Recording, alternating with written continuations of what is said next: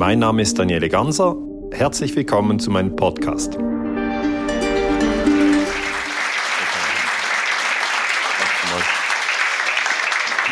Thank you very much. Um, it's very good to be here in Germany. I, I came together with Dominik from, from Switzerland, so I'm a Swiss citizen, uh, and my profession is uh, history. I work uh, on the topic of international relations from 1945 until today, so the last 70 years. And today I would like to work with you um, about this topic war on terrorism. We're now in the year 2017, so that's 16 years that we are all together in this war on terrorism. And I, I very much like this moment um, tonight here because we're from almost 30 different nations. There's people from Singapore here, there's people from Norway, there's people from Israel, there's people from Switzerland, there's people from Germany, people from China. Um, you know, I, I, can't, can't mention all of them. I've, I've seen people speaking Spanish, others were speaking Italian, and others French. So obviously, we all have a different look on this, uh, on this war on terrorism. And what I try to present you uh, are my facts and figures that I found out during the last 16 years, and some will agree, some will disagree, because it's a very emotional topic. My question is 9 11, that's the terrorist attacks of 9 11. What is the so called war on terror really? Is it a fight for oil and gas? I know that is a, a delicate question, it is a, an interesting question, I hope, and uh, I'm just taking you on a, on a journey. Mm, these are the main points, the take-home messages I want you know to give you. First, I want to talk about global oil consumption because if we ask ourselves, is there a fight or, or, or, or a struggle for oil and gas? We must first ask ourselves, well, how much oil do we need? It's uh, 96 million barrels every day. It's a lot of it's a lot of oil that we need every day. In 1945, at the end of the Second World War, we only used 6 million barrels. So all of us here in the room were born after 1945, so all of us are used to this increase in oil consumption. It's always there. We, we went from 6 to 96 million barrels per day. And to give you an impression how much oil this is, um, I brought this picture of a super tanker, which is really a very, very large ship. We don't have them in Switzerland. Um, that's the first thing to say. Somebody said, "Oh, I've seen a super tanker going up the Rhine," and I said, "No, you haven't. you really haven't. I mean, they're, they're, huge, so nobody has seen them in Switzerland. You have to leave the country to see them and travel the world. So that's 47 super tankers we need every day. And you can't say, well, next year, the year 2018, let's just try without oil and then see how it all works. It wouldn't work. Okay, the entire system is based on, on this critical." Resource. And now we, have shared the day, and, and, we were talking about water. Water, obviously, uh, is a very, very crucial is- issue in, in, in, the 21st century. Uh, my talk is not going to be about water at all. It's going to be about war, peace, and oil, and these uh, connections. And to get at the oil means that we sometimes have to take big risks as a human family. You know, it's not just one company which is taking big, big risks. It's really the human family which has become addicted to oil. And in 2010, we had the explosion of uh, Deepwater Horizon. It's now already seven years ago, but who can who, who actually recalls this this incident? Maybe a show of hands. Okay, there's quite a few who still recall that that we had this problem back then. You know, the whole platform exploded. It was, it was really um, a, a, huge huge accident. When we look at the data, this graph is in, in German, but I, I, uh, I want to show you the meters. It's 1,500 meters through uh, the water, and then it's another four kilometers um, through the solid soil, and the oil was down here at 5.5 kilometers. So that basically shows you that in order to get at the oil, we're already taking very, very high risks. You wouldn't, you know, you wouldn't drill for the oil down there if there was oil easily acceptable at lower cost. You just wouldn't do that. You can also go to Canada, where you can find this sort of oil. It's called tar sand. But this is not liquid oil, okay? So here again, um, you need water to actually get it out of the ground. You uh, go to Alberta, Canada, cut down the wood, and then it looks like that. And obviously, that's what we do as human beings. I don't want to criticize the Canadians. It's not about Canada, okay? It's, it's a reflection on what we do to actually get to the petroleum that we need. And um, it's a very similar message to, to what we've heard before. We have to increase our awareness of the side effects, you know. It's when we were talking about the water and we put all these uh, pollutants or all the plastic into the sea, we don't think about the side effects, but they're coming back, and that's the same here. So that's the main, the first point. We need 96 million barrels per day. MBD is just the abbreviation. And for historians, it's normal um, that we talk about resource wars. But the only problem is that if you if you read your average newspaper, you don't have this uh, word in your newspaper, and if you watch TV, you don't have the word resource war on television. You don't have the word oil war or gas war. You just don't have it. It's not there. You can do a Google search, uh, put in resource war, and go on news, and then just check, okay, when the term came up. And then compare that with terrorists, okay? And you'll see terrorists are all over the place. So most people think that all wars that you see are wars to fight terrorists, and they have nothing to do with oil and gas, or they have nothing to do with geostrategy. I'm trying to take these things apart because for historians it's very normal uh, that we've been fighting for oil and gas for a long time. Um, if you look at the British and the Americans, and again here that's nothing to do with nationalities. I, all, all, the Americans in the in the room and all the British in the room are, are you know uh, exact partners of the human family as we all, all are. But historically speaking, it's important to recall that Roosevelt, who was the predecessor of, of, of Trump, if you want, uh, pre pre predecessor, the president of the United States, and uh, Churchill, Prime Minister uh, of uh, United Kingdom, talked in 1944 about the oil in the Middle East. And what Roosevelt said to Churchill, think of that, it was in 44. So the Second World War was still going on. He said, the Persian oil is yours. So Iran today. And he said, the oil in Iraq and in Kuwait we share. And as far as the oil from Saudi Arabia is concerned, that is ours. So this is, you know, this is a clear division of markets, if you want. Um, but obviously, these are formally independent countries, and you can't just say, okay, the oil here is mine. And what it implies is imperialism. We call this imperialism. If you try to control the resources in another country, and the British and the Americans have sort of divided the Middle East among themselves. And if you look at the area we're talking about, this is Saudi Arabia, Iraq, and Iran, that's really the green area here. And you will see if you look at the BP data that this is where the cheap oil um, can be pumped. It's obviously the same zone that has been in constant war over, over quite a long time. Now, what I'm interested in as a Swiss historian is I look at where does the oil come from, and it's very easy to understand it doesn't come from Switzerland. Okay, we have no oil whatsoever in Switzerland. So we have to be very attentive. We have to look where does it come from, what are the oil wars, what is going on. And we're here in Germany today, in, in Cologne, and, and you know it's very easy to realize Germany has no oil whatsoever either. The Spanish, they have no oil. The French, they have no oil. People in Belgium, they have no oil. Okay, it has to come from somewhere. People in Italy, they have no oil. And what we then do is we take the graph here where you see, okay, that's the easy oil, the cheap oil, and we take a map with world religions and we put it over it. Okay? And then you will realize the following. Um, Europe is basically Christian. You know, now that doesn't matter whether you personally are Christian or whether you're an atheist. That doesn't matter. Just culturally speaking, the countries of Europe are uh, in this uh, in this color. So that's the Christian historical group, and North and South America is Christian. Australia and New Zealand is Christian. Southern part of Africa is Christian. Whereas India is a different color. This mainly Hindu country. Okay. Um, Thailand here is a different color. Um, that's the Buddhist uh, area. Whereas China, which is communist, is, is atheist from the system. But I want to draw your attention to the green zone, and you quickly see that's the Muslim countries. So the oil is where the Muslims live. Okay, that's a simplification, but it's true. The oil, the cheap oil, is where the Muslims live. And some people in Switzerland have become so deeply immersed in this war on terrorism that they very strongly distrust the Muslim and the Islamic. They, they just distrust him. So I tell them the oil is where the Muslims are. And then they say, Oh, really? So the Muslims moved there, right? I say, No. you know, they just distrust an entire religious group. I say, No, they didn't move there.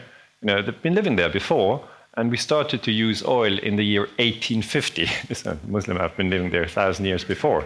So it's a historical coincidence, okay? But today, this so-called war on terrorism is actually hitting Muslim countries, you know, very, very strongly. So Libya was bombed, that's here, it's a Muslim country. Iraq was bombed, it's a Muslim country. Afghanistan was bombed, it's a Muslim country. Right now, Syria is being bombed, another Muslim country. And here in Europe, you know, we, would feel completely different about the whole war on terrorism if, if France was bombed, or Switzerland, or Denmark, or Germany. Okay, do you understand the, the perspective? I mean, this whole war on terrorism is a very, very delicate thing. Uh, but if we reflect upon it, we see that it basically is about bombing Muslim countries. And the reason given is always that we say they're evil dictators, they have weapons of mass destruction, and it has not, never anything to do with oil. And we start to question this. I mean, we know that, you know, wars uh, for resources have been going on for centuries. It's not something new. Uh, and, and we look at the data very closely. So resource wars, and that's the second take home message from my side to you, is resource wars have been there for a very, very long time. Um, they've been there before 9 11, and uh, we think they will be there for a long time. But it's very important that we address the re reality of resource wars, that they exist. If we avoid the, ter the term, that doesn't give us any clarity. And now we have the United Nations Charter, and I want to come to this in my third point. You all know that the United Nations is an organization uh, which was being constructed in 1945 after the end of the Second World War. Now, what was the Second World War? When I teach history students, I tell them the Second World War was the biggest disaster we created as a human family, ever. That's 60 million people killed. That's the entire population of France. Just think of the, the amount of people that we killed there. So we, we must have been completely out of our minds, and we were. So at the end of the Second World War, we said, okay, let's not do this anymore. We, have seen it. It's, it's, it's, we can do it. You know, we can kill each other. We can drop atomic bombs and on Hiroshima and Nagasaki. And, you know, we can go to the extreme as human beings, as members of the human family. But we can also do the opposite. You know, we, we can care for our children. We, we can clean the water. Uh, we can build up schools. And, you know, we can, we always have this choice. Um, so when we set up the United Nations in 45, we introduced this, this rule which said um, all countries which are member of the United Nations, and we now have 193 countries which are member of the United Nations, all countries stop from bombing each other. And that's a very, very sensible rule, okay? Not one country is allowed to bomb another country. Furthermore, not one country is allowed to send tanks into another country. A very, very sensible rule not one country is allowed to arm a group secretly in another country, which will create chaos. We're not going to do that. And these are the UN members, and you basically see the world is blue in the sense of blue. All countries are UN members, but something is not working. We realize this. I mean, Switzerland is a member of the United Nations. Germany, where we are today, is a member of the United Nations. US is a member of the United uh, Nations. Russia, obviously. China is a member. Afghanistan, Syria, Israel, um, Brazil, you name it, Belgium, any country you're from, okay, you are probably all members of the United Nations, unless you're from the Vatican. But I'm, nobody is here today from the Vatican, I think. And it's just very few countries which have a very special uh, situations are not members of the United Italy obviously is a member of the United Nations. And the general prohibition of the use of force by states is written in the UN Charter. The UN Charter was signed in 45, so this is international law, but we have just generally forgotten about it. What does it say? It says all members, so the members are here, everybody basically, all members shall refrain in their international relations from the threat or use of force against the territorial integrity or political independence of any state. So it basically says all UN members, all countries of the world, shall not bomb other countries. That's it. It's a very simple rule. And people tend to say, well, but it didn't work, so let's forget about it. No, no, we should not forget about it. It's for the 21st century a very, very important sentence to guide us through difficult terrain. Okay? And everybody, independent of what nation you're from, has an interest, you know, that his nation is not being bombed. Um, obviously, the 193 uh, members of the United Nations are not all equally powerful. We have five countries which are more powerful, and that's the United States, that's Russia, that's China, that's France, and that's Great Britain, because they are so-called veto powers. So if they invade another country, they're not being um, punished. You know, usually the UN Security Council should punish a nation if it invades another country. I give you an example. When Saddam Hussein, dictator of Iraq, invaded Kuwait in 1990, he was punished. Okay, the UN Security Council met and said, "Yeah, you can't do that. It's against this law. You know, you can't invade another country." So he was punished. Um, however, if the five permanent members of the UN Security Council attack another country, they're not being punished. Why? Because they have a veto power. Okay. So, for instance, France and UK bombed Egypt in 1956. That was the so-called Suez Crisis. That's illegal. You can't do it. It's totally illegal. It's not just a little bit illegal. you know, it's really illegal. And and when the Security Council was talking about it, they just you know issued a veto, so they couldn't be punished or when the uh, UK and uh, and the um, and the US um, bombed Iraq in 2003. They should have been punished by the Security Council, but they were not because they issued a veto. Um, and that's the thing that Saddam Hussein was not thinking about when he was invading Kuwait. He didn't think that he doesn't sit in the Security Council. You know, that's that's the, the, the big game changer. So the UN Charter actually bans the use of force. That's my third, you know, key take-home message I want to leave with you. And um, I want to show you that in, in some specific cases, the fight for the oil was taken to a secret level. And here we can turn to Iran. Iran uh, was the country where the oil of the Middle East uh, was first discovered in 19. Uh, 08. So it's only about 100 years ago that we have discovered oil in the Middle East.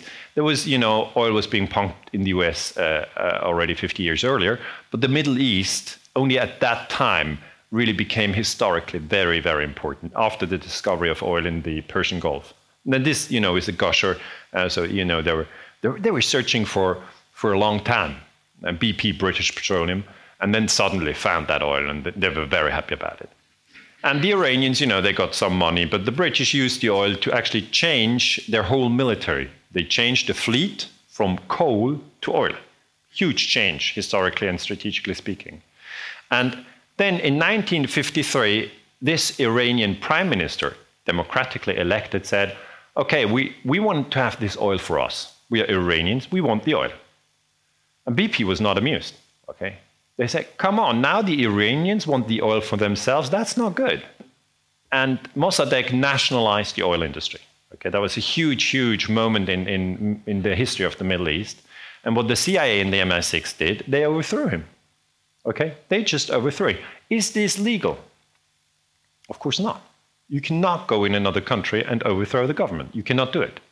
It's not just a little bit, you know, Uh, illegal. It's totally illegal. It's like massively illegal.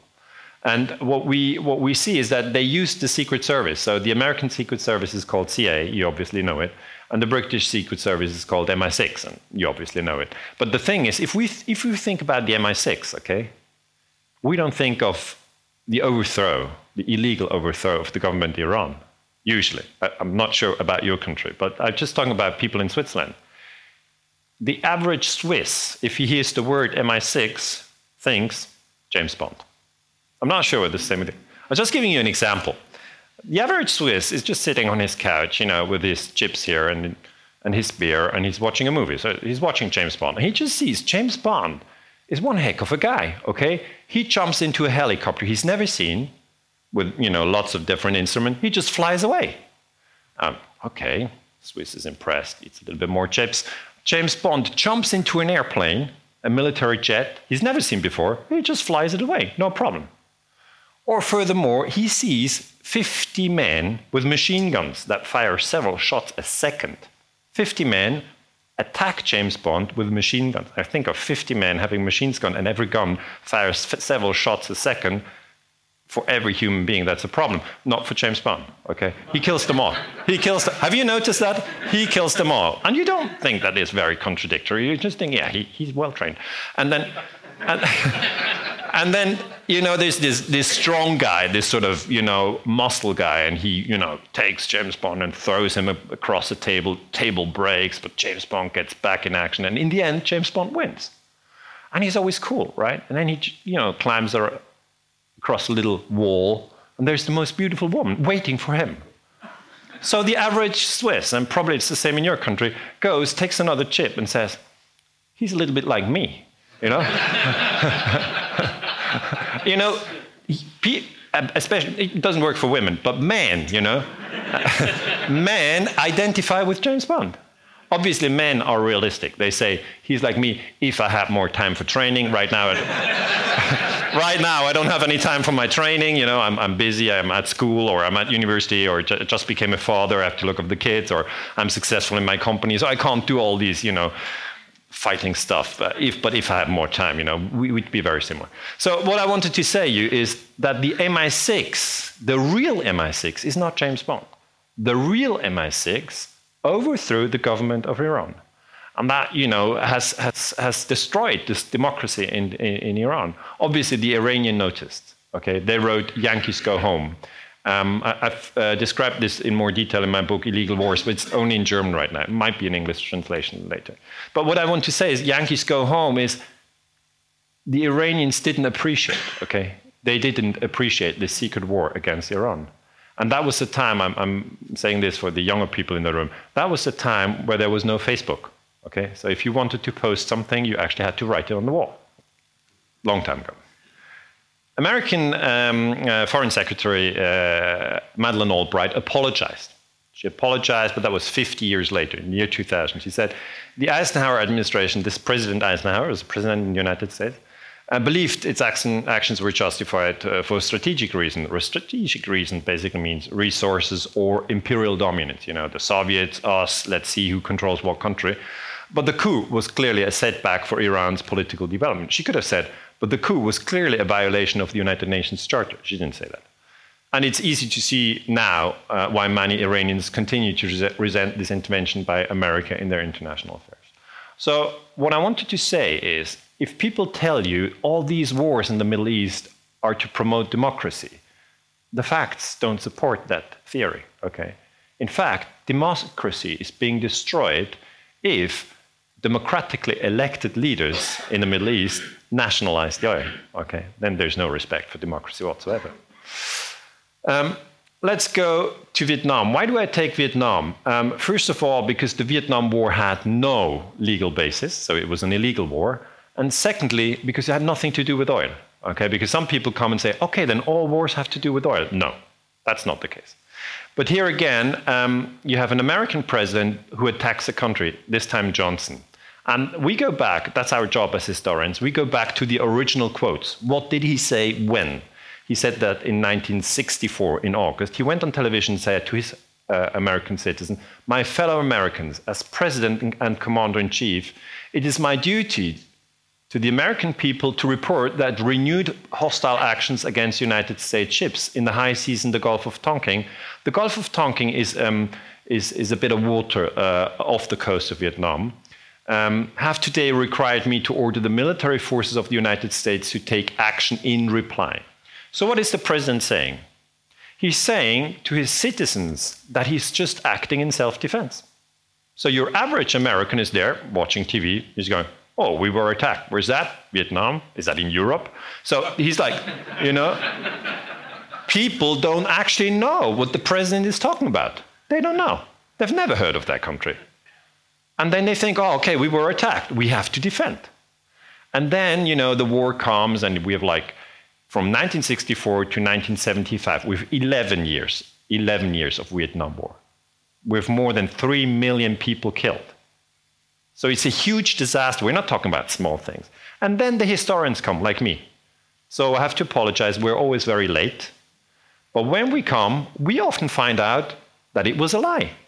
There was no attack the United States was not attacked in the Gulf of Tonkin. How do we know? First, we look at the newspapers uh, from the time. So that's uh, August 5, 1964. The newspaper usually just write what the president says. Okay, they don't check the facts. They just say the president said this, so it must be the truth, which is very, you know, I don't know why they do that all the way, but they say North Vietnam attack U.S. destroyer. Uh, the destroyer is just a ship of the U.S. Navy. And that is actually the ship. Then we, you know, check which ship because every ship has a name. So this ship is the, the Maddox. And then we check, okay, um, so the Maddox was attacked, and then is that true? Was there really such an attack? What happened exactly? And then we go into the details. And you will find out that Vietnam is not an oil country, okay? But it was attacked by the United States. And what I want to explain is that not all wars are for oil. Some wars are for imperial dominance, okay? If you try to control other countries, it's just your interest to be the most strong, uh, powerful nation. In, um, in 2005, we found out that historical data confirms that the Maddox, that's this ship, American ship, fired at North Vietnamese torpedo boats on August 2, and they returned the fire, leaving one bullet in the Maddox. So on August 2, yes, there was an exchange of fire, but the Maddox fired first, and the torpedo boats, you have to imagine, are just small boats. So, you know, there was a little, that's not a war, okay? That's not a war yet. You don't have to start a war on that one. You can say, okay, we were in contact, but that was it. Uh, North Vietnamese, obviously, um, at that time, communist, South Vietnamese, supported by the Americans. And then President Johnson claimed that there was a second attack. He said, um, renewed hostile action. He said there was a second attack and obviously, we go back to the data. We're talking about August 2, and then we go about August 4. And the second, second is uh, signals intelligence. Okay, you can intercept the data when a, a commander on a ship um, sends a phone call. Um, all, that's signals intelligence. We just communication basically. And the SIGINT shows, according to Hanyok, Hanyok was the histo American historian who looked at it. He was at the National Security Agency, NSA, which is uh, the spy agency, you know, which uh, collects data on Angela Merkel and everybody. But um, that's at the time they were writing their own history about the uh, Tonkin affair. And he says that a second attack on August 4 by North Vietnamese torpedo boats on US ship did not occur. It did not occur. Okay, this is very important. It did not occur despite claims to the contrary by the Johnson administration. The quote is the overwhelming body of reports, if used, would have told the story that no attack occurred. This was dis, uh, declassified by uh, the National Security uh, Archive in Washington, but only in 2005. So that's long after the war started. What we are left with is the Vietnam War. But it was based on a lie. So, as historians, and that's maybe different to you guys, we always, when a war starts, search for the lie. It's not the exception, it's the rule. It's, the, it's called the, the, the, deception. Okay, you have to usually deceive people to bring them into a war. Um, so point number five was really just to say the Vietnam War was an illegal war, and it was a point to make that not all wars are based on oil and gas wars. Um, let me now turn to Russia. It's not that only the United States or only the United Kingdom attack other countries and violate the UN Charter. It's other, other countries like Russia. Um, obviously, if you think about Russia, and here again, no offense to any Russians in the room, and no offense to any Americans in the room when I talk about America. It's not the point that historians want to insult any nation. We never want to do that. But we want to show you that sometimes even your own government is engaging in illegal wars, above all, if you're a member of the UN Security Council with veto power. If we think about Russia, most people think about Moscow or they think about the Kremlin. Uh, and if we go back in history, we know that on the 20th of August 1968, Russia sent tanks into Czechoslovakia. Um, for those who are not, I know some people here are from Eastern Europe, so they, they know the story firsthand. But others who maybe are from, from France or Singapore don't know the story. At that time, Czechoslovakia was trying to implement political reforms. Moscow didn't want that. So they sent tanks in, and we had some hundred people killed. So that's not a war, it's not a war. If it's just 100 people, that's not a war. But it shows you that this is an illegal intervention into another state. But the Russians said, you know, this is not a sovereign country. This is part of the Warsaw Pact, and you know, we say what we do here, and uh, that was the so-called Cold War. But I, you know, I collect it as data for illegal wars, but because here we have a case where the UN Charter is violated.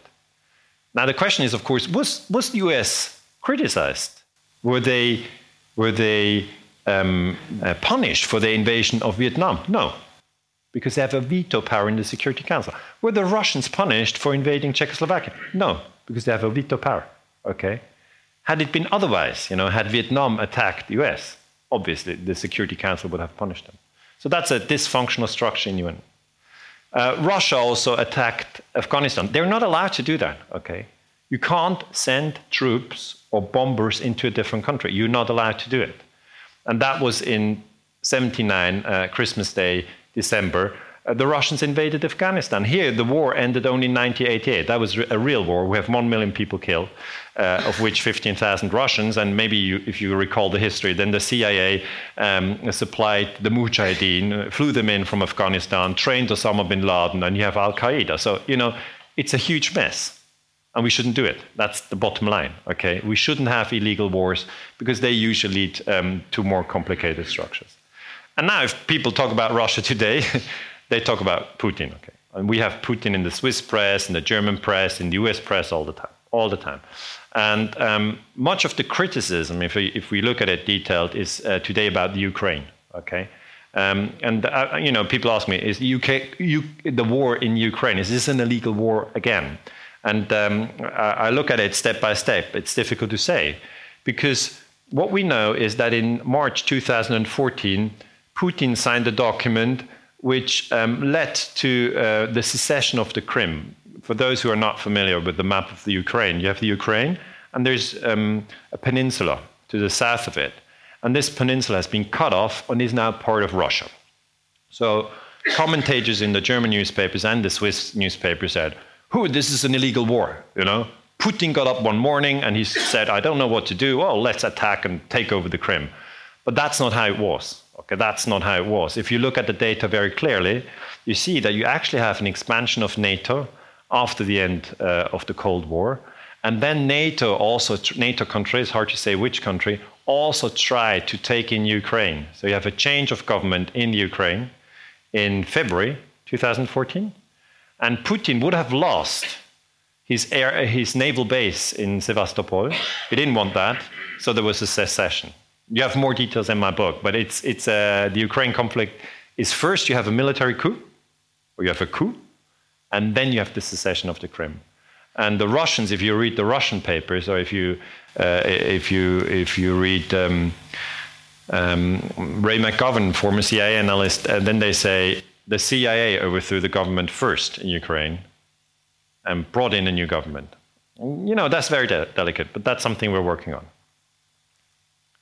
Here's, here's a picture for you. That's the Crimea. And you know, during the Cold War, obviously, this was all the Soviet Union. And uh, these were the Warsaw Pact countries, so that's Czechoslovakia. That's where the Russians invaded. And um, then after the, uh, the Soviet Union collapsed, this part became Ukraine.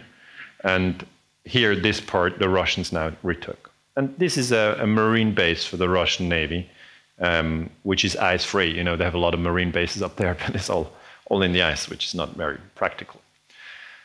Um, now, let me turn to 9 11. I have 9 11 in the beginning of my talk. Um, 9 11 is the abbreviation for the terrorist attacks of September 11, 2001. And the terrorist attacks of September uh, 11 are for all of us something which we remember. Okay, they, they, that is contemporary history. Can I just maybe have a show of hands of those people who recall where they were on that day? Uh, let me just check. So that's almost 100%. So if people recall where they were, okay, some say I was at work or was, I was in the garden, I was visiting my, my mother or I was traveling, I was having a holiday in Egypt. If they recall where they were on that specific day, then that means for a historian like me that it has left a very, very strong impression. May I ask you who in the room recalls where he was on August 8, 2008? That's when the war in Georgia started. 888. It's the simplest uh, historical data you can actually imagine. But nobody recalls, right? So, one person, thank you. Uh, two persons, okay. Uh, very attentive uh, people, but uh, the average citizen doesn't recall where they were on that day. But on 9 11, and that's data across many countries, I've given talks in Switzerland, Germany, Austria, 9 11 has left a mark in us. We recall it. And what usually people uh, from that day recall is that they were in shock. These are the people in New York. They were in shock. Okay, so 9/11 is basically a shock for everybody. People say, "No, I'm not. I was not shocked." Yes, probably you were. Otherwise, you wouldn't even remember where you were. So very, very strong emotional impression. And what people then, as the main story, recall is that one. These are, this is Manhattan. Okay, a part of Manhattan. So New York, U.S., New York, Manhattan, and. Um, they recall that these are the twin towers and they were hit by planes. So you have a plane and a plane, and then the towers collapse. And that, for most uh, human beings, is 9 11. That's how they recall it. And as historian, we go back to the data. We know it's very delicate data, and we have to find out what really happened on that day. So the first thing we do is how many towers did go down in New York? And what we now know is that the third tower, World Trade Center 7, also went down on the same day, but it was not hit by a plane. Okay? So we have three towers that go down, but we only have two planes. Um, this, is a pic- this is a sequence of, of pictures of that third tower that went down. I d- I don't know how much you know detailed knowledge you have about 9/11. Uh, so I maybe have to ask you how many people in the room were not aware that three towers went down. Just a show of hands that I know. Okay, and who was aware that three towers went down? Okay, it's 50-50. Okay, I'm not you know going to split this according to nations, but it's just the basic knowledge that you need to have about 9 11 is that it was three towers that went down. And then the second thing, as a historian, is that we have to find out the reason why they go down. And the classic reason is the towers went down because they were hit by the planes. That's the classic reason. And here the problems start because the third tower was not hit by a plane. So it has to be another reason, you know, why it goes down. And then uh, I was teaching at um, Zurich University in Switzerland a course uh, for the history students. The history students are 20 to 25 years old, and they're obviously very interested to find out what happened on 9 11. So we first waited a few years. Okay, historians always wait a few years and see how things develop. And then we took the 9 11 Commission report, which is a 600 pages thick book published by the American government, by Bush, if you want and Bush put his hand on it and said, That's the truth about 9 11. So, you know, we immediately flipped through the pages, and you can also find it as a PDF on the internet today and, and do a search, a digital search. Enter WTC7. And you will find that the, the building World Trade Center 7 is mentioned in the report a few times, but it's not mentioned that it collapsed. And that is a huge problem for historians, okay? The, the number of buildings that collapsed is not correct in this report. And that's you know, the basis for the Bundeswehr, which is a German army, that they are in Afghanistan. So we, we're now faced with the story of okay, the number of buildings is not correct, and we are in this so called war on terrorism. What is it? What is the war on terrorism? Um, it's very delicate, and um, I just have to remind you that in New York, obviously, you have a lot of tall buildings, but I'm from Switzerland. We don't have many tall buildings. The tallest building in Switzerland is in Basel, and it's called the Roche Tower. Roche is a pharmaceutical company, some of you might know. And it's tallest building is, is uh, roughly 178 meters. Now, World Trade Center 7 obviously was in the midst of Manhattan, where you have a lot of tall buildings, and it's 186 meter high. So in Switzerland, World Trade Center 7 would have been the tallest building. Had it come down, you know, people would make a huge investigation. Everybody would know it. But in New York, you know, it's like a tree in a big forest. It falls, you know, people don't realize. And uh, what we then see is that, okay, it fell on 9 11. This is before, and this is after. And it really fell into its own footprint. It totally collapsed, and part of it was free fall. So we, we have, and this is a very serious debate, is did it control, did it, did it collapse due to fires or controlled demolition? Okay. That's a very delicate question because if it fell due to controlled demolition, we don't understand 9 11. We don't understand it. If it fell due to fire, okay, then you can say, okay, the fire was induced by debris which fell down from the Twin Towers. So this is what historians right now look at.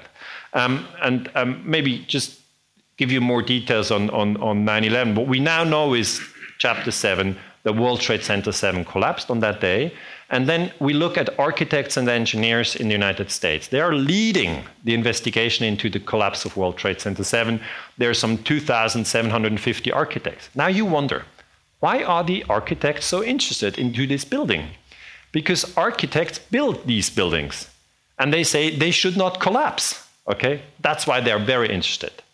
And uh, this guy is called Richard Gage, and he created a foundation which is called Architects Engineers 9 11 Truth in 2006. So it's five years after 9 11. You have a, what you call an investigative movement in the United States to look into this. Because he realized, you know, that in this report, sorry to go back, World Trade Center 7 is not even mentioned. So he, he, he quickly realized, you know, we're talking about basic scientific data. We need more clarity.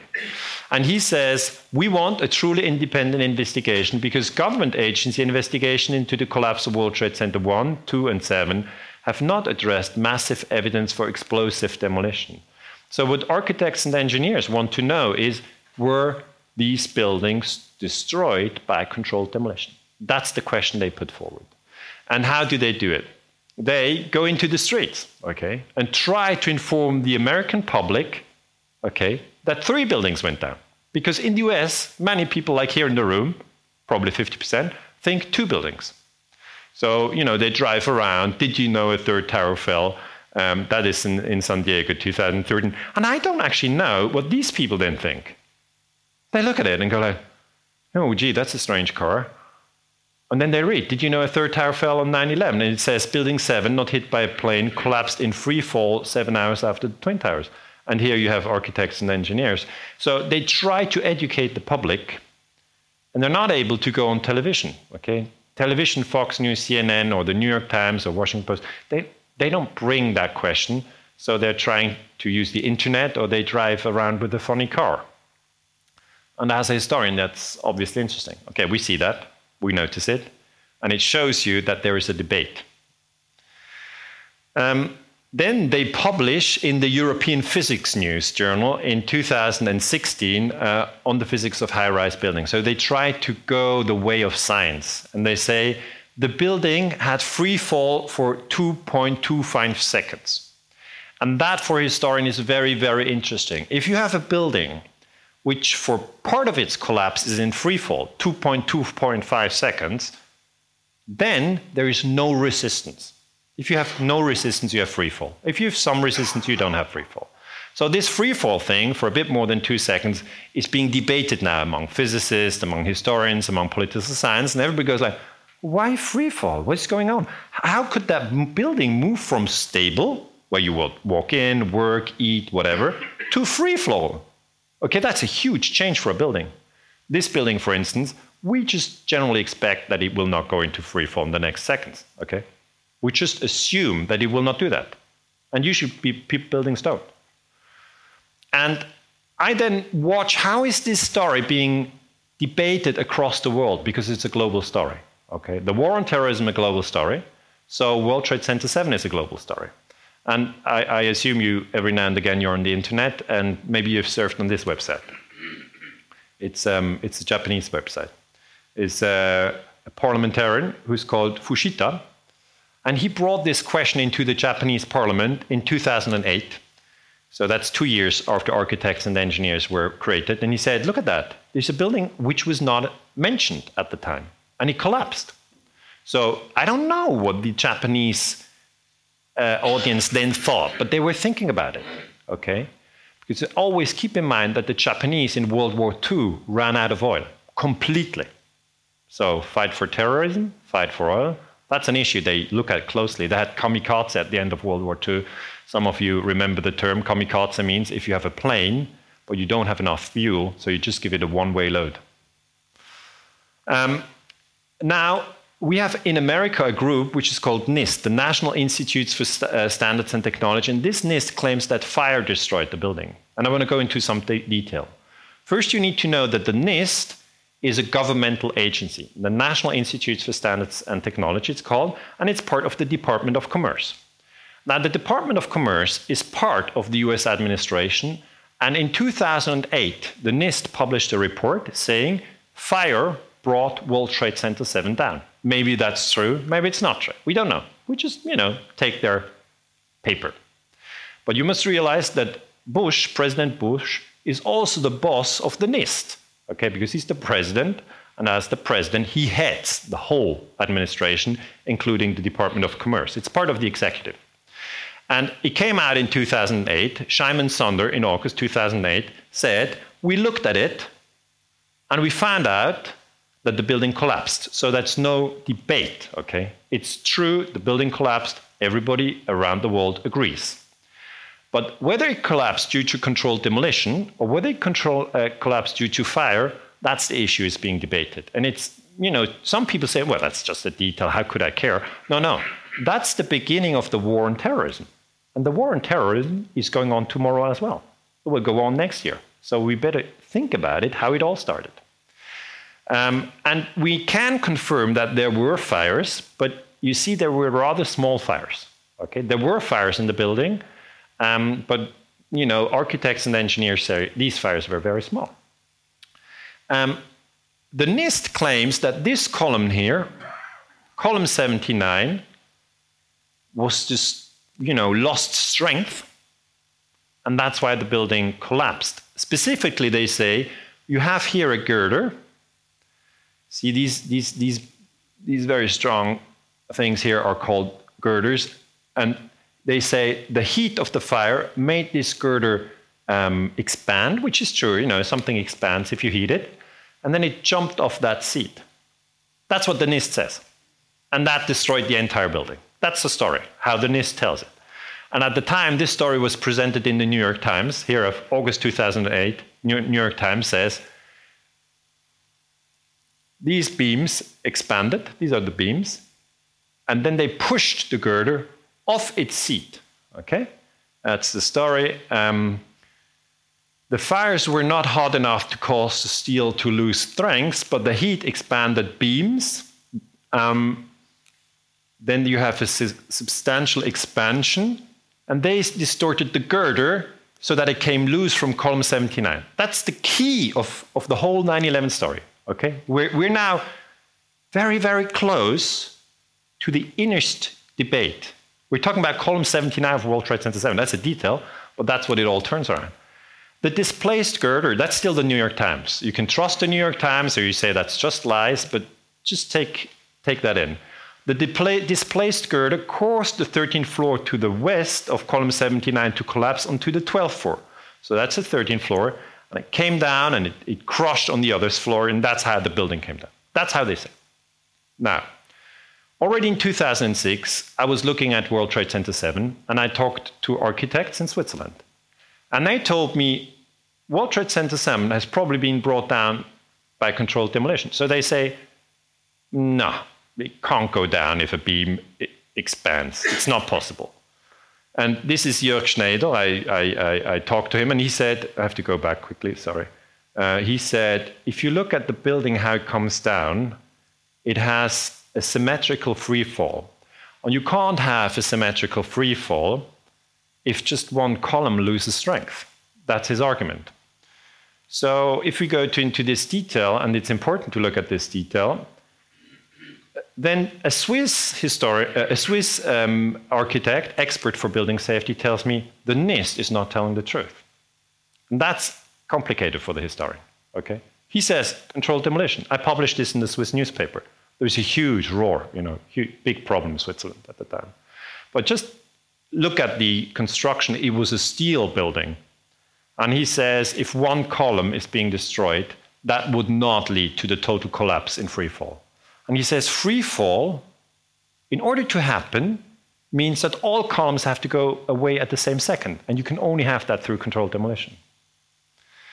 And if, we, if you look at World Trade Center 7, and I'm, I'm really interested in these details, you have 81 uh, uh, steel columns. And, and the NIST says column 79 was re removed by fire, that's why you have free fall. And my Swiss expert, and I, you know, I didn't just walk along the street in Switzerland and said, "Hey, what do you think about World Trade Center 7?" No, no, I searched for the best experts. In fact, I checked for two, and they both said that's controlled demolition. But that's what that's not what the official history says, right? So I said, "We don't have controlled demolition on 9/11," and then they say, "Well, you're the historian. That's your problem." So we now have to find out what happened. So the question really is, do you trust Shyam Sunder? Okay, it's a personal thing. Do you trust the man? He's written history on World Trade Center 7. He says it's fire, and you can either trust him or don't. The interesting thing now is that we have other people who work in the NIST, and they say there's something wrong.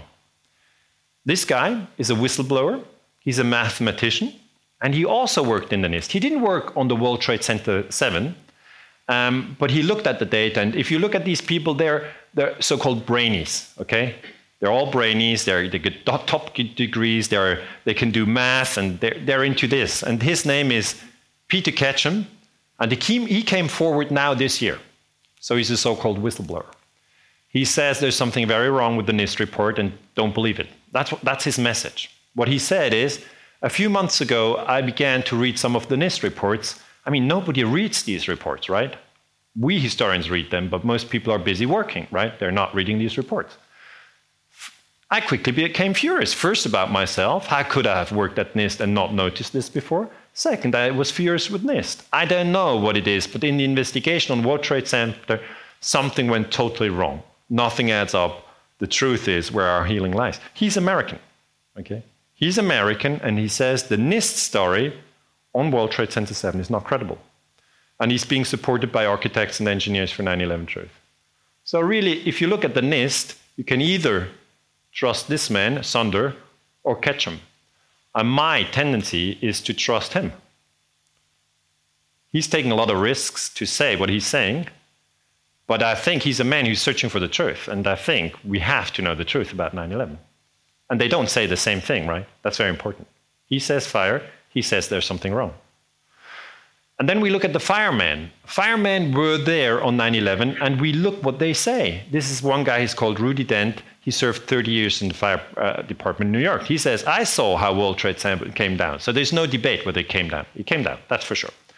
I was there. There was a loud explosion. Now that's interesting for historians, because if it was controlled demolition, you have a bang before it control, collapses.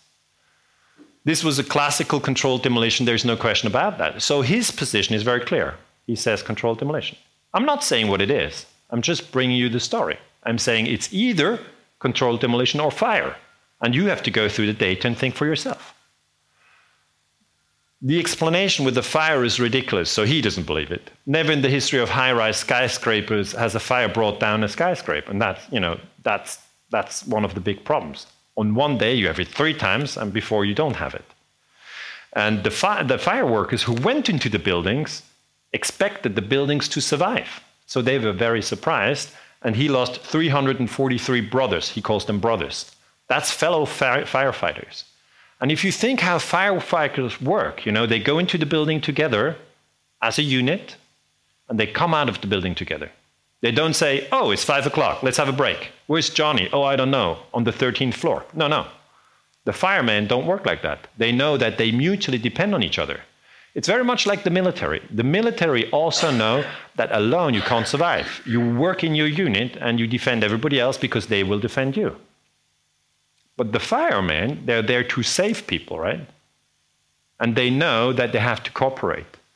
And he doesn't trust the story with the NIST. He says, We lost 343 firemen on that day. We in the fire department are like a family. I want the rest of the world to wake up that this was a false flag operation. A false flag operation means that we were lied to. I'm not saying it was a false flag operation. I'm saying let's think again about 9 11. Let's research World Trade Center 7 seriously. I'm now retired, so I can speak openly. NIST lied to the public. So this debate is very, very serious, and it's now being led, the NIST debate, by Leroy Hulsey. Okay, he's a Canadian, uh, he's an American uh, professor at um, University of uh, Fairbanks in Alaska. Okay, he's he's modeled the whole World Trade Center 7 collapse, and he's come to the conclusion that fire could not have brought the building down. So if you're interested in that, uh, Leroy Hulsey is, is the man to turn to. He's the leading expert right now. So back in Switzerland, this all left me very confused. Okay, I was looking at the data and was going, what do we hear on Swiss television? On Swiss television, we just hear two towers collapsed. We didn't hear anything about the third tower. Nothing. And then you know it said now the war on terrorism started, and you know America attacked Afghanistan. Why? Okay, because Bin Laden is there. It's very confusing, isn't it? And then I checked different TV stations, and I checked the BBC, because the BBC, you know, is, is, is a very respected TV station. Many people, people say it's the best TV station in the world. So I checked, did they report the collapse of the third tower? And the good news is, yes, they did. But the bad news is, too early, okay? They reported, yeah, you're laughing, but it's not a detail for me. They reported the collapse at 5 o'clock, but the building collapsed at 5.20. And that's not good, okay? You should not report something before it happened. that's really bizarre. You know, this whole 9 11 thing, once you dig deep, it becomes very strange. Jane Stanley was a journalist. She was standing in front and she said at the 5 o'clock news, she said the 47 story Salomon Brothers building close to the World Trade Center has also collapsed. The Salomon Brothers buildings is World Trade Center 7. But at that time, the building is standing behind her. So that's fake news. It doesn't, it doesn't say that on TV, right? That, I put that in. Fake news.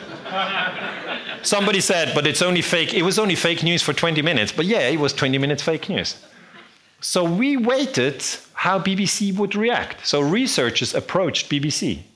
In 2002, BBC didn't react. 2003, people said, hey, come on, why did you report this to her? BBC didn't react. 2004, people were writing emails like, why did you report this too early? BBC said, we're not going to comment. People went in 2005, people got a little bit angry and said, come on, you can't do this. I mean, you know, news are supposed to be fast. 2006, they reported. And in 2008, she had to take a stand. Okay? And she said, it was a mistake. She said, I was thrown, not a question, but a statement of fact. I don't know where that came from. So, really, what she does is she's reading out from a teleprompter. Okay, so she can, I know how journalists work. She didn't do the research, she was just there doing live reporting, meaning reading out of a prompter. So the question is, how did it end up on that prompter? How did these people know? And then Richard Porter, the head of BBC World News, says, We were working on an incorrect news agency report. We had the statement from Reuters. Okay, that doesn't make it much better because Reuters is one of the biggest news agencies of the world. If they get it wrong, something is seriously wrong. That came out in 2008, so BBC had to apologize. Most people at the time were not interested in 9 11 anymore. Only historians like me, you know, we go through the details and say, okay, Jane Stanley, did, how's she doing today? Let's, let's, let's search for her. What is she doing? So, this 9 11 story is complicated. I just, you know, want to give it to you that you, if you reflect upon 9 11 at all, focus on World Trade Center 7 and there focus on the question whether it's been destroyed by fire or by controlled demolition. I'm not taking a stand, okay? I'm just bringing you the debate. Uh, maybe this evening, um, when you go out and, and, and, eat together, you can talk about it. I, I hope I don't spoil the evening, but what, what, it, it's one of those questions that people sometimes debate. We know that the term oil wars doesn't, you know, show up very often. It just doesn't. People talk about terrorism, terrorism, terrorism. Oil wars is not a topic. Um, and specifically, as historians, we look how was the war against Iraq sold to the general public, meaning the public in the US, but also a global audience. Um, there we have the German foreign minister Joschka Fischer. He once said the, the region of the Persian Gulf will remain the gas station of the world economy. That's, that's true. Okay, the oil, and the gas is there. That's a fact. And then I go like, okay, but if you if you do a false flag, then you have to actually link the Muslims to 9/11 because otherwise you can't then get the oil which is in the Muslim world. Okay, so I go, how did they link the Muslims to 9 11? Could you actually see Osama bin Laden in one of the planes? No. Then people go, well, Osama bin Laden was in Afghanistan. That was Mohammed Atta and other guys. Go, Did you see Mohammed Atta waving out of it? No. You didn't see any Muslim on 9 11. Nothing at all. So, how did the FBI uh, close this story? They say FBI discovered the passport of a Muslim, Satam al Suqami, one of the terrorists aboard American Airlines Flight 11, the first plane to hit the World Trade Center. Though they say they found the passport. When did they find it? On the 16th of September 2001. That's five days after attack. At that moment, we were still shocked. We were all shocked. They could tell us whatever. We were like, You found the passport? Okay, yeah. What else? You know, they tell you anything, you just take it in. But with a few years' distance, you go back and say, Wait a moment. Where did they find this passport? Here. I'm, I'm not kidding. That's what they're saying. They say the guy was in the plane, the plane hit the tower, the plane is gone, the passport was found. Now, I, am a historian. I'm just a historian from Switzerland. Was I there? No, I was in Switzerland. Did I find the passport? No. Did you find the passport? No. Is it true that the FBI found the passport? We don't know.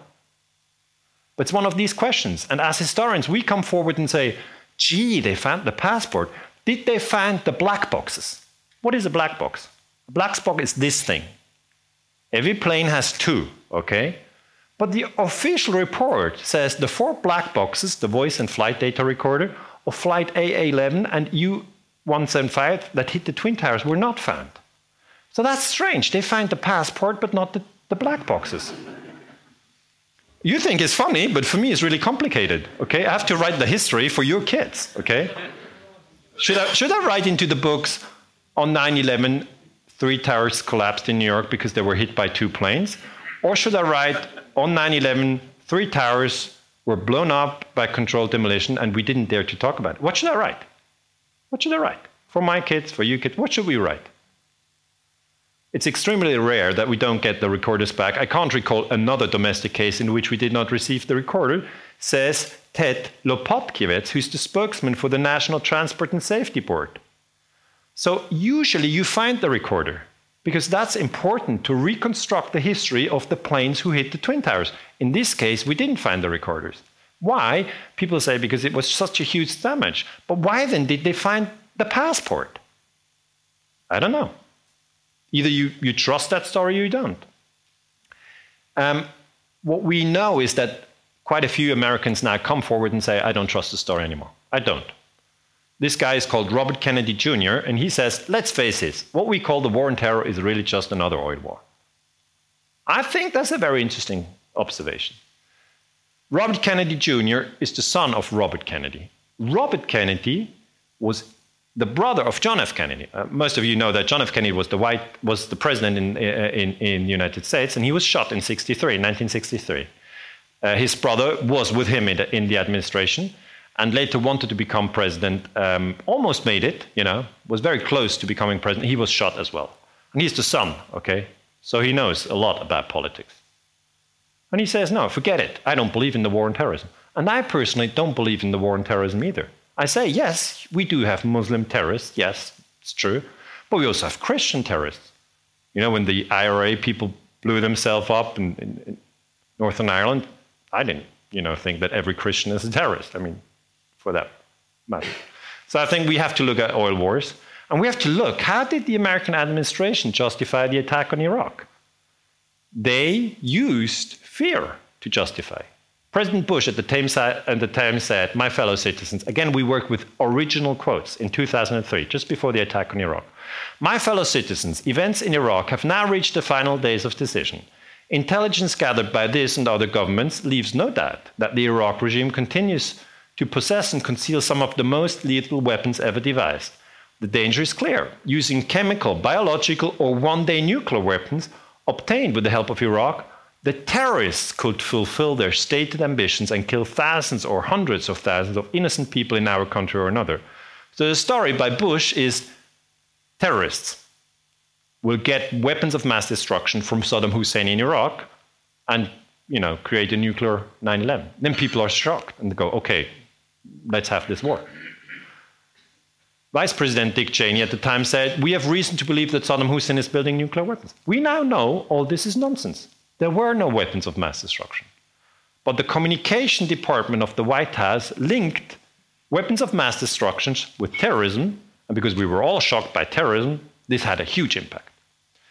Colin Powell, Secretary of State, was in the United Nations and presented this as evidence it's not evidence.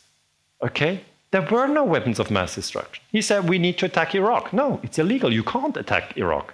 It, it would have been illegal also if Saddam Hussein had attacked the United States in 2003. The UN Charter, as I told you before, forbids any country to bomb another country. The British, I know some, some are here from, from UK, from Scotland. Uh, how, how were the British fooled?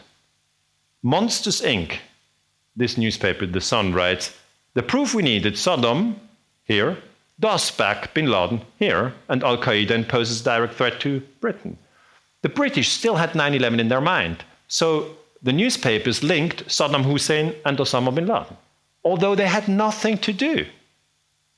Saddam Hussein has never supported Osama bin Laden. Never. So that was just a lie. So what you get in the newspaper sometimes are flat lies. But when you read it, you have it in your mind. There's no chance that you say, I just read it a little bit, okay? No, no. If you read it, it's in your mind. You can bring it out again, but that takes an effort. In Germany, we have a newspaper which is called Bild.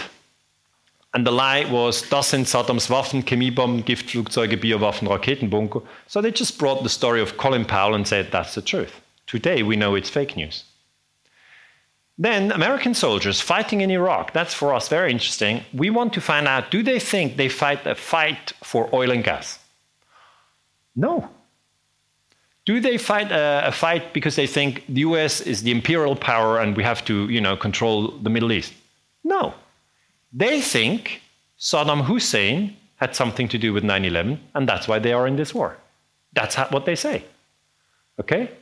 Um, and Powell says in 2005 that he feels terrible for having falsely presented Iraqi weapon program that turned out not to exist. I'm the one who presented it on behalf of the United States, and I will always be part of the, my record. That's painful. But at that time, you know, the war had already started. So you, we have apologies, but they come a little late. And now we have one million people killed in Iraq. Okay? The Middle East in, is in huge turmoil, huge turmoil. And one million people killed is, is a lot. You know, that's not just, oh, you know, I don't care. It's just happening within this framework of war and terrorism. That, that's why most people don't ask questions.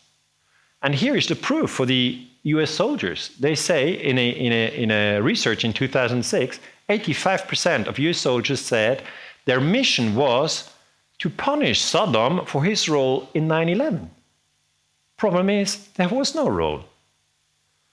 So we really live in, in an age of confusion. Okay? American soldiers fighting in Iraq, thinking that Saddam Hussein had something to do with 9 11. is very, very complicated. Very, very complicated. Very sad. And if you look at the countries that were bombed by Obama in 2016, President Obama, we'll see he bombed Syria, Libya, Afghanistan, Pakistan, Yemen, Somalia, Iraq, without mandate by the UN Security Council. You can't do it. So why do people accept it? Really, because this is the frame, the war on terrorism. And as long as it's Muslim countries, people in Europe tend to say, well, just Muslim countries.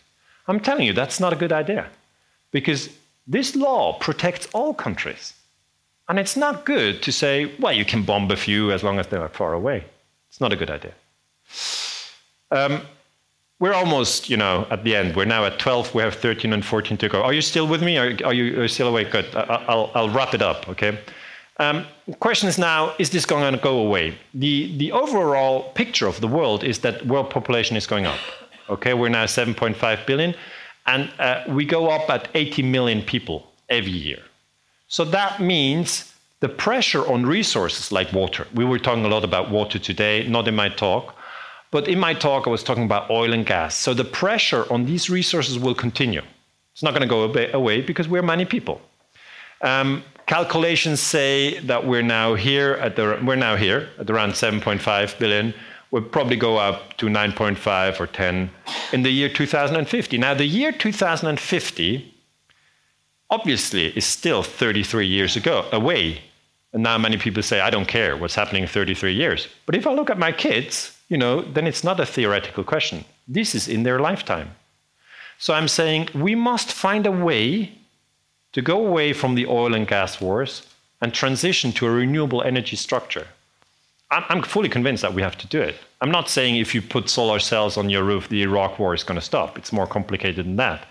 But I do believe in renewable structures, like other speakers, like uh, uh who today have emphasized that we must go towards sustainable structures.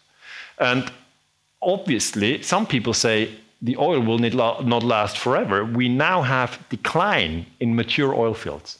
Somebody has told me, Dr. Ganser, we're not going to bomb the Middle East anymore. We're going to take all the oil from the North Sea. And I said, okay, check the data. Have you looked at the decline in the North Sea? That's the North Sea. Okay. It's the only spot in Europe where we have any oil if you leave Russia away. Okay. Russia is in Europe and in Asia. It's in two continents, biggest country of the world. But here, everything is in the North Sea. It's out in the water, so that's a platform in the North Sea. And as, as energy analysts, we go and check how much oil is there. Is it going up or is it going down? That's the questions we ask. And you look at the production of the Norwegians, and you see in the year 2000, they reached some sort of a peak. They started in 1971. That's almost, I was born in 72. So they started producing the North Sea about the age that I have. I'm now 45. So it goes up, reaches the max, and then goes down. So oil production in Norway has been falling for more than 15 years. Can I just ask the room, because I'm not sure how familiar you are with oil and gas, who was aware that oil production is falling in the North Sea? A show of hands. Okay, that's maybe 30%. And the same is true in the UK. Okay, production went up. Here is a, a bump. That was an explosion of a platform.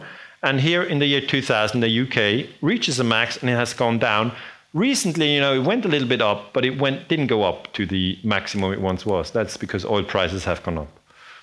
And if you look at new data like Bloomberg, okay, uh, that's a story from 18th October 2017 with the uh, Norwegian uh, responsible for the oil production. So that's last month. And you go through the text, then you really have to search very carefully, and then you find crude output is now just half of the 2000 peak and if you read quickly, as most of us do, you don't even realize. Okay? But what it really means is peak was here, now we're half down. Uh, it was at 3 million barrels, is it now at, at 1.5 million barrels? And if you take that data all together for the world, people say, okay, how, how's, how's it going to look in the details? This is UK production. And so you, you see the different oil fields, and you see with the, with the year going by, the oil fields lose production. But the world population is going up. So we really have to cho- choose whether we want to kill each other because of resources or whether we want to transition to renewable energies. And I clearly have made my choice. I want to transition to renewable energies. Somebody said, I'm not interested in these details. Okay. Can you make a simple chart of the oil age? And I said, Yeah, easy, sure. Here you go. That's the oil age in perspective. Okay, that's the year zero, 2,000 years ago. There's no oil, no gas, no coal, no nuclear. It was 100% renewable. We already had that, but it was not, you know, it was not. There was no EasyJet, no, no YouTube, no Facebook. I mean, it was a different world. Um, then the Middle Ages, from 500 to 1500, 1,000 years of Middle Ages, no oil at all. In 1850, the oil age starts. We now have 160 years of oil age. We went up. We must find a way not to kill each other, and build sustainable economies. We can do it. We can do it. It's possible. If we take the money and instead of, you know, building arms, build renewable structures, it's possible. So the oil decline in the North Sea since the year 2000 is a fact, and it shows us that this is an issue. My vision is 100% renewable energy. I, this is a picture taken on my house. I, I sat on it and I, you know, took away the tiles and put on photovoltaics on my roof. I don't know. Does anybody of you have uh, renewable uh, uh, uh, power production on their house, photovoltaics? Anybody here? Oh, one, two, three, four, five, six, seven, eight, nine. So, you know, these people are becoming more and more widespread. They produce energy. They produce electricity that you don't only can use to you know make light i also use it for a heat pump so i produce my heat with that electricity. But still i have too much electricity. I have too much. So i found a good solution. I have an electric car. Okay? I, am one of these guys who strongly believes in electromobility. Um, this is a tesla um, produced in america. So i really like these products. I don't like the, the bomb so much but i like electricity electric cars. You can actually on your house produce energy and power your car with it. I'm not sure. Does anybody have an electric car even? No? There's one guy? Two guys? Okay. We're very much in agreement on that one. You know, we're going like, electric cars are interesting. Of course, you will find news that say, Tesla, you know, they, they, when you produce such a car, it takes a lot of energy and it's better to drive a diesel car, it's better to drive a, um, a BMW on, on oil. Make up your mind. I'm not telling you what is the final truth on the war on terror, on renewable energies, on electromobility, on world population. I'm just giving you my analysis and what I try to do about it. And um, obviously, we should respect the UN Charter and international law. Right now, we are on a very dangerous path. We have this phrase in our head, which is called the war on terrorism, and we just throw international law out of the window. And I'm, as a historian, telling you, why should we do that? We introduced international law at the end of the Second World War. Do we need a third world war, everybody bombing each other, to understand that mm, we should have a new rule? What rule? That nobody should bomb the other one. We would come up with the same rule. There's no better one, there's no new one. So we basically have the choice to either have a more profound experience of suffering or already now say international law matters. No matter whether you're from Singapore or China or US or Israel or Switzerland or Sweden or Russia or, you know, it's important for every country. I'm convinced of that. Furthermore, I'm very convinced that we have to be mindful. What does mindfulness actually say? It means that we have to be aware of what we're thinking and what we're feeling. So we have to observe our feelings and our thoughts. Because if we consume on television war propaganda and we're not mindful, it just enters our head and we believe it. Whereas if we're mindful, we observe and we say, What's that? What did he say? What did that cause as a feeling in myself? Do I want that? Do I believe that? And of course, you should be mindful also now when I conclude my talk. I'm not saying trust everything I said. I say do your own research, check the data. Um, and this guy I think he's really interesting. This is a, an American who came forward and spoke out. And he's a mathematician, okay? I think he's much cleverer than Trump, okay? What he's saying is interesting. He says the wounds of 9 11 have remained unhealed for, for too long 16 years already. That's why truth is so important. We can't say, forget about truth, I don't want the details, let's just see how we get out of the mess. You have to have a very clear analysis first. But your feelings are not the truth. He says on 9 11, above all, our feelings were steered. Your feelings are important and beautiful, but your feelings only tell you how you feel, not what is true. And I fully agree. I can't agree more. He's a very, very clever man. And as I talk to different people about 9 11 in America, about the official narrative, feelings often played a large part. What he wants to say is it's very difficult to talk about World Trade Center 7 in the US. And that's the same in Europe. So please consider that your feelings are important and should be respected, but they're not the truth. The truth is where our healing lies. So we must have a scientific debate about 9 11 and about the whole war on terrorism. And now I wrap it up. I am absolutely convinced that everybody should do his own research and that he should take digital timeouts. What does that mean? That means that you sometimes go to walk out in the woods with no mobile phone, okay? With no smartphone. Because we usually have a lot of screens in front of our heads smartphone, computer, or television. So we have screens all the time and we think we're well informed. No, we're very, very strongly exposed to propaganda. And we can put it away and say, okay, what am I interested in? And then go and dig with a word for what you want to know. Because the digital revolution now gives you the opportunity, when you have a word, when you have a word, to dig it in, and there you can build up your knowledge easily. You couldn't do that 50 years ago, but now you can do it. I want to conclude with this picture. Um, shows the world. It's an original picture.